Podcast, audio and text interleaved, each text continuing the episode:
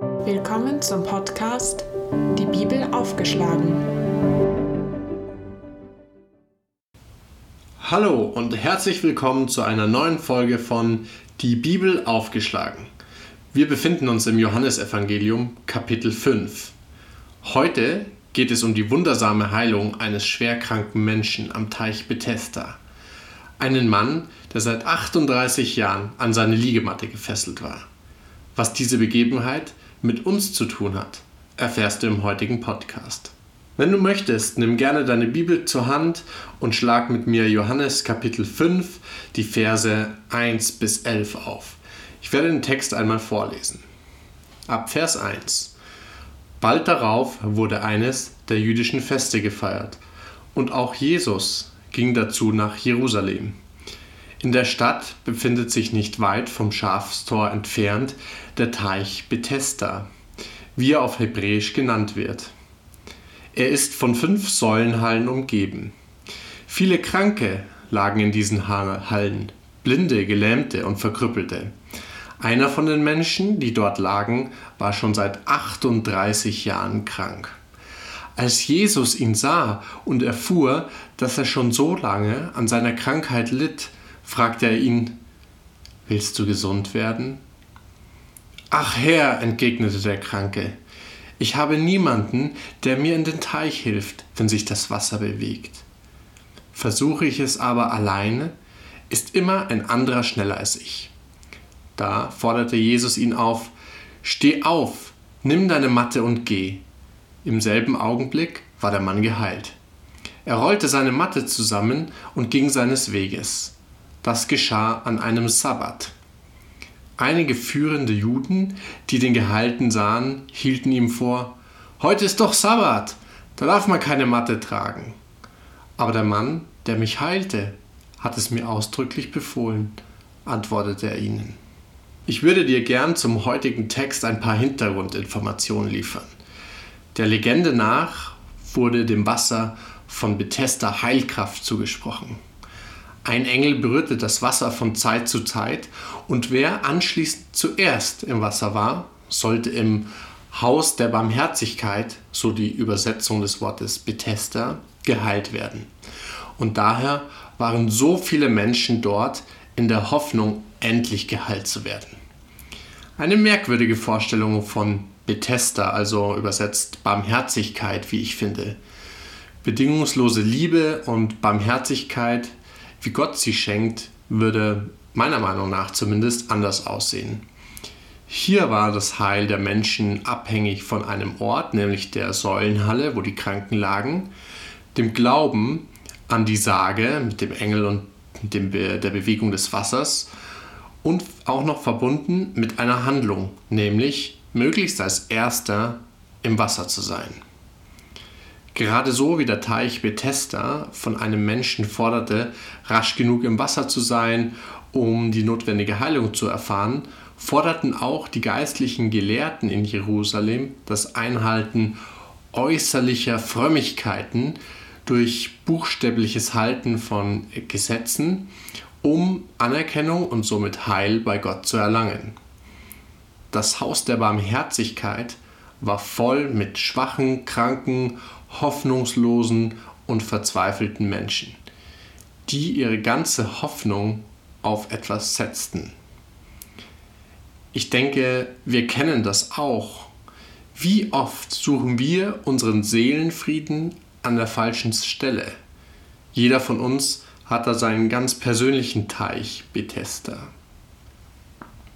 Zum Beispiel haben wir Gedanken wie, wenn ich mich nur mehr anstrenge und meine schlechten Gewohnheiten endlich ablegen kann. Wenn ich nur die perfekte Arbeit finde. Wenn sich nur meine Familie ändern würde.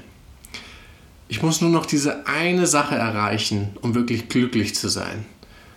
Wenn ich nur mehr Geld habe, ein Auto oder ein Haus oder 10 Kilo abnehme, dann wird alles besser. Dann wird sich mein Leben endlich zum Guten wenden und, und, und, und, und viele Gedanken weiter.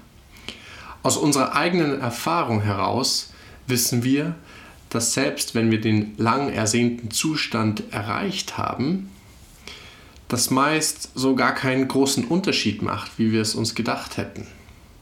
Es macht kaum einen Unterschied, wie wir uns fühlen oder wie unser Leben dann in dem Moment aussieht. Die Freude ist vielleicht nur für kurze Dauer. Meistens suchen wir deswegen dann gleich das nächste Ziel, einen neuen Teich Bethesda, anstatt den Tempel Gottes zu suchen. Leider werden uns ständig diese falschen Heilsbringer suggeriert. Mache dieses Coaching und dein Leben ändert sich. Sieh aus wie diese Person auf Instagram und du bist glücklich. Aber all das lähmt uns und hält uns davon ab, wirklich glücklich zu werden und ein Leben zu führen, für das wir geschaffen wurden. Wir vergeuden damit sehr, sehr, sehr viel Energie und Lebenszeit. Glaub mir, ich spreche aus Erfahrung. Versteh mich nicht falsch, Ziele sind gut und wichtig, aber wir müssen prüfen, inwiefern wir unser Seelenheil an diese Ziele hängen. In Ordnung. Wir haben nun geklärt, was die Szenerie von Bethesda ausmacht. Nun tritt Jesus an diesen Ort und spricht mit einem Gelähmten, der schon sehr, sehr lange leidet. Der arme Mann ist nach all den Jahren bereits so verzweifelt, dass er seinen größten Wunsch gar nicht mehr formulieren kann, endlich geheilt zu werden.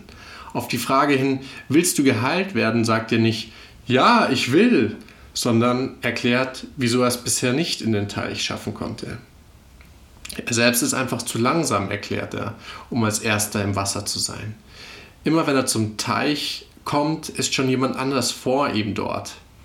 Außerdem hat er niemanden, der ihm helfen würde, schneller ins Becken zu gelangen. Stell dir vor, Jesus fragt dich, willst du ein erfülltes Leben führen? Und wir antworten, bisher habe ich leider noch nicht genug gespart, um mir ein Traumauto zu kaufen und mein Chef will mir einfach die Gehaltserhöhung nicht geben. Der Mann am Teich Bethesda ist wirklich verzweifelt. Er sieht keine Möglichkeit, jemals gesund zu werden. Ich denke, das ist jeder, der nach wahrem Glück und Frieden sucht. Und wie oft geht es uns so, dass wir einfach keinen Ausweg finden, weil wir wirklich alles in unserer Macht Stehende versucht haben, aber an der Situation verändert sich irgendwie nichts.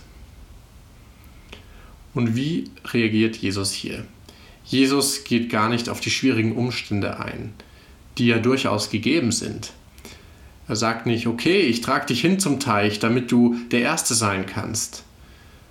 Er gibt keine Tipps wie, dass er doch näher am Wasser liegen könnte, um dann eine kurze Rolle zu machen, damit er ganz sicher bei der nächsten Bewegung des Wassers als erster drin landet. All das tut Jesus nicht, weil er weiß, echte Heilung geschieht durch Gottes Kraft, der Vergebung und Nachfolge. Jesus sagt, steh auf, nimm deine Matte und geh. Ich glaube, im ersten Moment war der Kranke ganz perplex. Es war das Letzte, mit dem er gerechnet hatte. Aber ja, genau, das wollte er eigentlich. Er wollte eigentlich wieder gehen können, wieder aufstehen, wieder am Leben teilnehmen können. Ich kann mir auch vorstellen, dass viele Zweifel in dem Kranken aufkamen. Sollte er es wirklich wagen?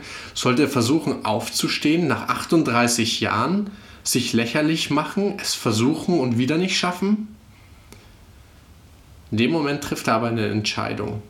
Er entschließt sich zu glauben und alle Hoffnung auf diese Aufforderung von Jesus zu setzen.